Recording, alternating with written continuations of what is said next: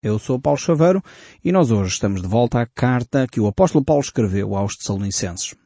Nós no último programa vimos com algum ênfase uh, uma questão bem prática da fé cristã. Vimos este uh, verso 5, como é que ele se relaciona a palavra de Deus e a vivência cristã no dia a dia.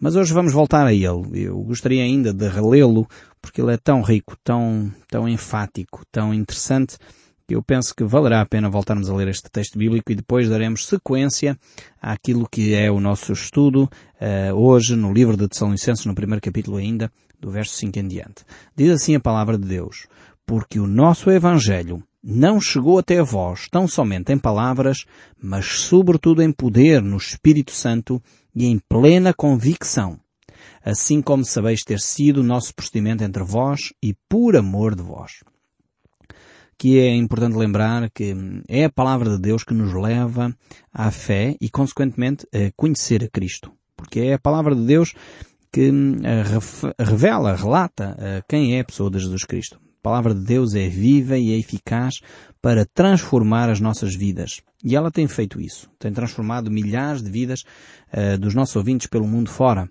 E é o poder de Deus. Ela é que leva as pessoas à consciência de quem elas são e, consequentemente, a tomar as decisões de deixar o Espírito Santo trabalhar na sua vida. Quando nós temos esta consciência de que é o poder de Deus que trabalha em nós, muitas das situações que nós temos na nossa vida transformam-se em um, situações muito mais calmas. Não precisamos de fazer um esforço tremendo para que uh, elas aconteçam, porque Deus está a agir. É só disponibilizar, é só permitir que Deus intervenha na nossa vida. É interessante ver como a Bíblia usa hum, elementos da natureza para descrever as verdades espirituais. Jesus usou muitas parábolas, muitas histórias uh, do dia a dia, da natureza, para nos descrever as verdades espirituais. E ele dizia a certa altura que a nossa fé é como um grão de mostarda. Uh, é interessante ver que o grão de mostarda é uma das pequenas sementes que transforma-se depois num, num grande elemento. E essa semente não faz esforço nenhum para se tornar nisso. Depois Jesus usa outra imagem das sementes que são lançadas à terra. E dependendo do, do, da qualidade da terra, então a semente dá fruto. Ou não dá fruto, dependendo da qualidade da terra. E a terra ali era a semelhança, uh, assemelhada ao nosso coração. Depois nós vemos que o próprio apóstolo Paulo diz que um, ehm, o Espírito Santo é como um fruto, o fruto do Espírito Santo. E ele vai dizendo características deste fruto. E, e aqui a questão destes elementos da natureza um, trazidos para a nossa realidade espiritual manifestam que não tem a ver muito com o grande esforço que nós fazemos, mas com o espaço que damos a Deus para agir. Eu costumo dizer uh, que se eu não atrapalhar muito o trabalho de Deus, as coisas vão correr bem. Porque muitas vezes nós queremos com a nossa tentativa de ajudar a Deus fazer tanta coisa que nós estragamos o trabalho de Deus é preferível nós fazermos aquilo que Deus nos pede sem dar muitas ajudas a Deus. Deus não precisa da nossa ajuda. Eh, ele lá na sua soberania decidiu que poderíamos ser cooperadores dele. Mas ele não precisa da nossa ajuda. Então é necessário de facto nós percebermos isto. E quando nós fazemos as coisas para Deus, fazemos-lo de todo o coração. Fazemos-lo com o cuidado de não atrapalhar uh, aquilo que é a ação de Deus já uh, a acontecer na vida dos outros. E se nós não cometermos muitos erros, provavelmente uh, o poder de Deus manifesta-se muito mais na nossa vida e na vida daqueles que cruzam conosco. Porque Ele é o poder de Deus e um poder não fica confinado, nem fica fechado, não pode ficar fechado. A menos que nós uh, não permitamos que esse poder uh, flua em nós de uma forma natural. Quando nós pecamos, aí sim, como já lemos no, quando estudamos Isaías, há bem pouco tempo, vimos que o nosso pecado, esse sim, faz uma barreira entre nós e Deus. E por causa dessa barreira que nós criamos à nossa volta, então o poder de Deus muitas vezes é limitado. Percebem agora a relação entre o nosso livre-arbítrio, a nossa vontade de obedecer ou não a Deus, e depois o poder de Deus estar ou não em nós. É por isso que muitas vezes nós comparamos a nossa vida com outras pessoas e pensamos, mas porquê é que aquela pessoa tem tanto impacto na vida dos outros e a minha não? Eu creio que há duas ordens de razões pelas quais uh, isso acontece. A primeira pode ser que Deus escolheu a si para fazer uma outra coisa diferente. Deus não tem um, ehm, que fazer toda a gente igual. Ou seja, não há evangelistas em todo o mundo com o impacto que houve com Billy Graham, por exemplo, ou outros nomes de, de relevo na sociedade. Uh, nem todas as pessoas têm que fazer uma coisa assim extraordinária, nem todas as pessoas são conhecidas mundialmente. Portanto, nem todos somos iguais. Este é um aspecto. O segundo aspecto, porque é que determinadas coisas não acontecem na minha vida como acontecem nos outros, é que muitas vezes nós estamos a viver em pecado e o nosso pecado limita a ação de Deus em nós. Então temos que perceber uh, que tipo de razão é esta que faz com que outros tenham se calhar mais impacto do que eu.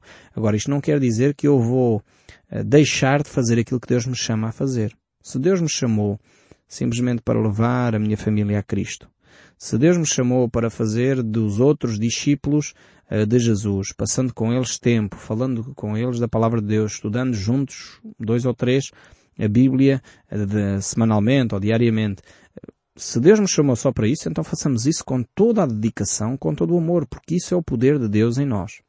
Então tínhamos esta compreensão que Deus escolhe pessoas diferentes para fazer trabalhos diferentes, porque Deus tem propósitos diferentes. Deus é um Deus extremamente criativo, não tem nada a ver com aquilo que nós criamos de Deus. Nós pensamos que Deus é um Deus assim quadrado, cinzento, que tem que se conformar com uma série de padrões que nós uh, criamos. Não estou a falar, como é óbvio, de padrões morais, porque esses foram Deus que criou. Mas padrões, uh, uh, coisas que nós dissemos, Deus tem que se encaixar neste ritual. Se Deus não se encaixa neste ritual, então já não é a presença de Deus. Alguns de nós criamos uns rituais muito engraçados uh, e achamos que aquilo é que tem que ser assim. E depois pensamos, bem, aquele irmão está a orar ou a cantar de uma forma diferente, aquilo não deve ser nada espiritual porque eles não cantam uh, com convicção, eles não cantam uh, com, enfim, com, com tanto ênfase como nós. E outros pensam, não, aquele irmão ali uh, não deve ser nada espiritual, porque ele canta com tanta energia, com tanta alegria, que aquilo parece um bocado estranho, aquilo parece ser só espetáculo. Eu não quero ser assim, eu quero ser um cristão dedicado. E nós criamos Deus ah, ou tentamos criar, ainda bem que isso não acontece, mas tentamos criar Deus à nossa imagem e semelhança. Criamos e tentamos confinar Deus à nossa prática religiosa. E Deus, eh, meu caro ouvinte, quero dizer isto com todas as letras, Deus é muito maior do que a sua ideia de prática religiosa. Você pode estar em silêncio no seu quarto, ter uma relação uh, tranquila com Deus, ou pode estar em alegria, saltar de ânimo, levantar as mãos, louvar a Deus. E as duas atitudes podem ser ambas tão espirituais ou ambas tão carnais dependendo do que vai no seu coração. E o apóstolo Paulo tinha isto muito consciente e ele transmitiu estas ideias de uma forma muito clara aqui aos crentes em Salónica. Por isso ele disse a nossa, a nossa fé, a nossa comunicar do Evangelho se fez com poder. Porque o verdadeiro poder de Deus não se vê se você levanta as mãos ou se baixa as mãos, está de joelhos no chão ou prostrado. O verdadeiro poder de Deus vê-se quando o seu caráter é transformado.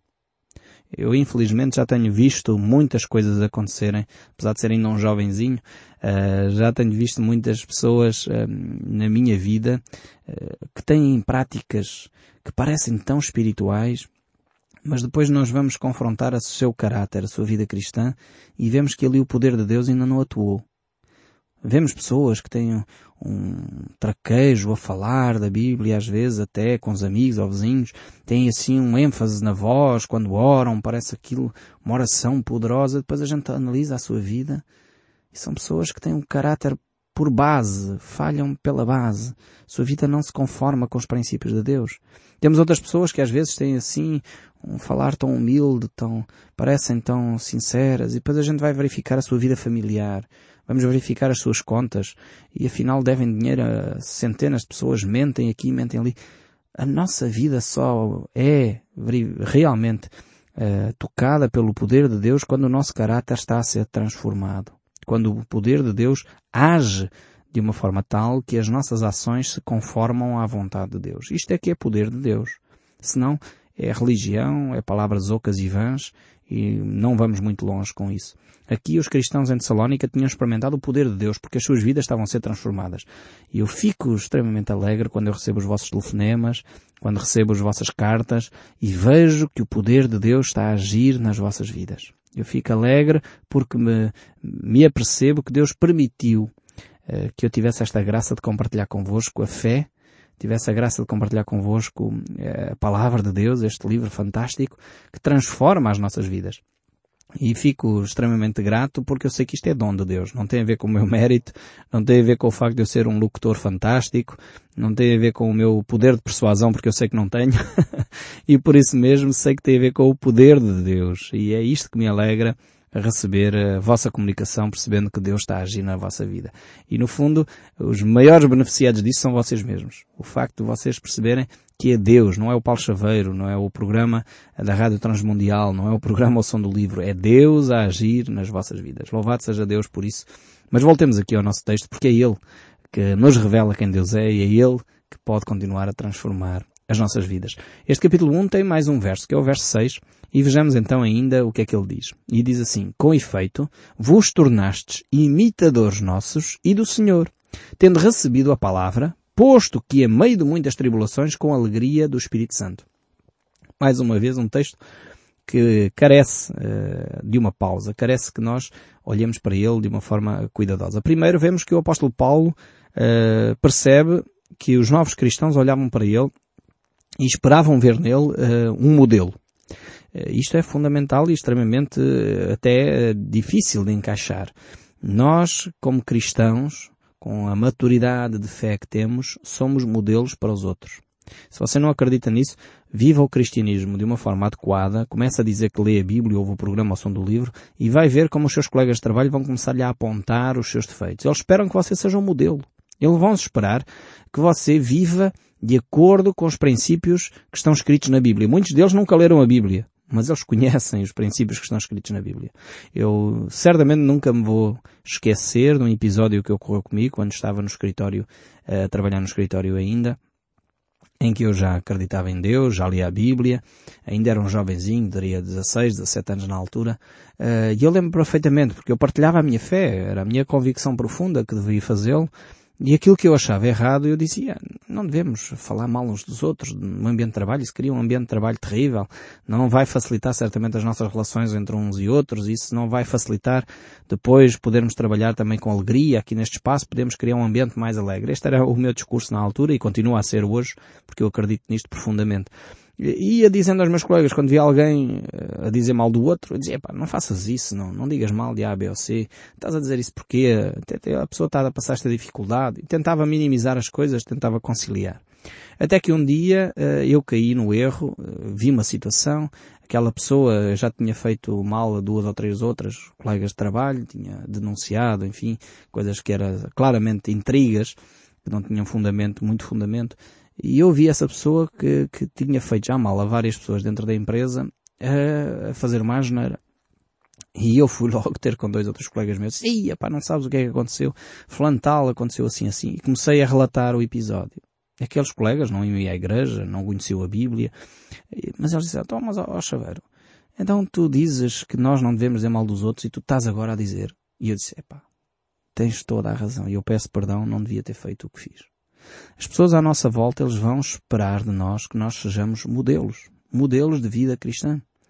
E se nós queremos que os valores cristãos uh, sejam vividos pelos outros, nós temos que ser os primeiros a vivê-los. Por isso o apóstolo Paulo diz, uh, vos tornastes imitadores nossos e do Senhor. As pessoas vão conhecer a Cristo na medida em que você vive o Evangelho.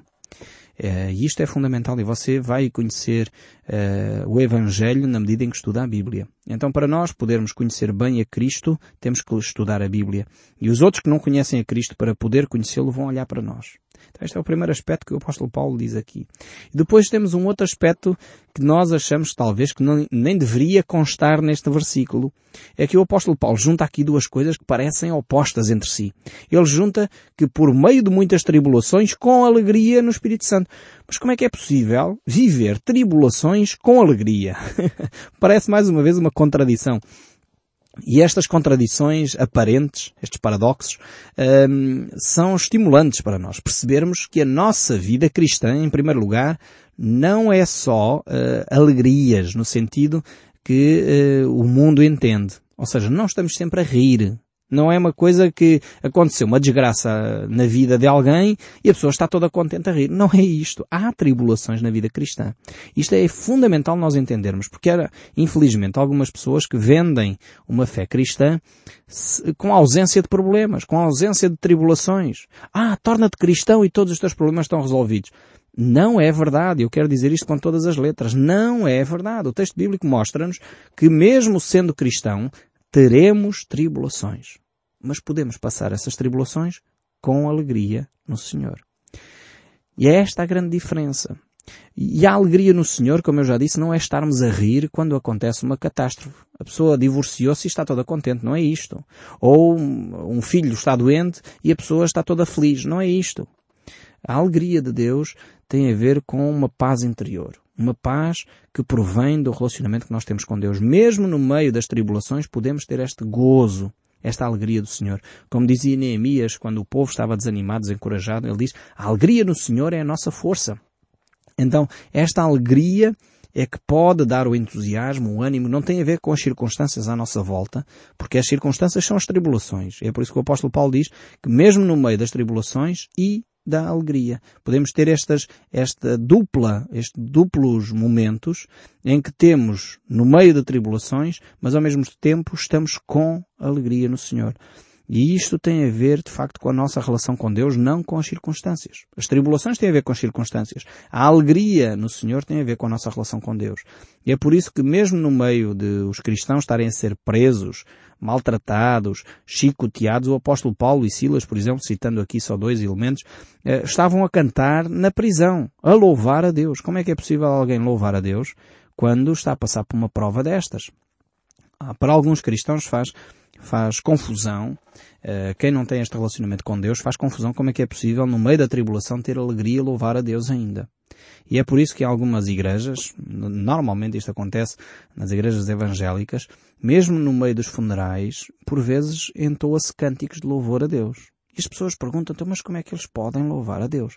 Porque nós cristãos, e se você é cristão, independentemente se é católico ou evangélico, deveria ter esta convicção, porque é uma convicção bíblica, nós cristãos acreditamos que quando morremos vamos para junto do Senhor. Certo?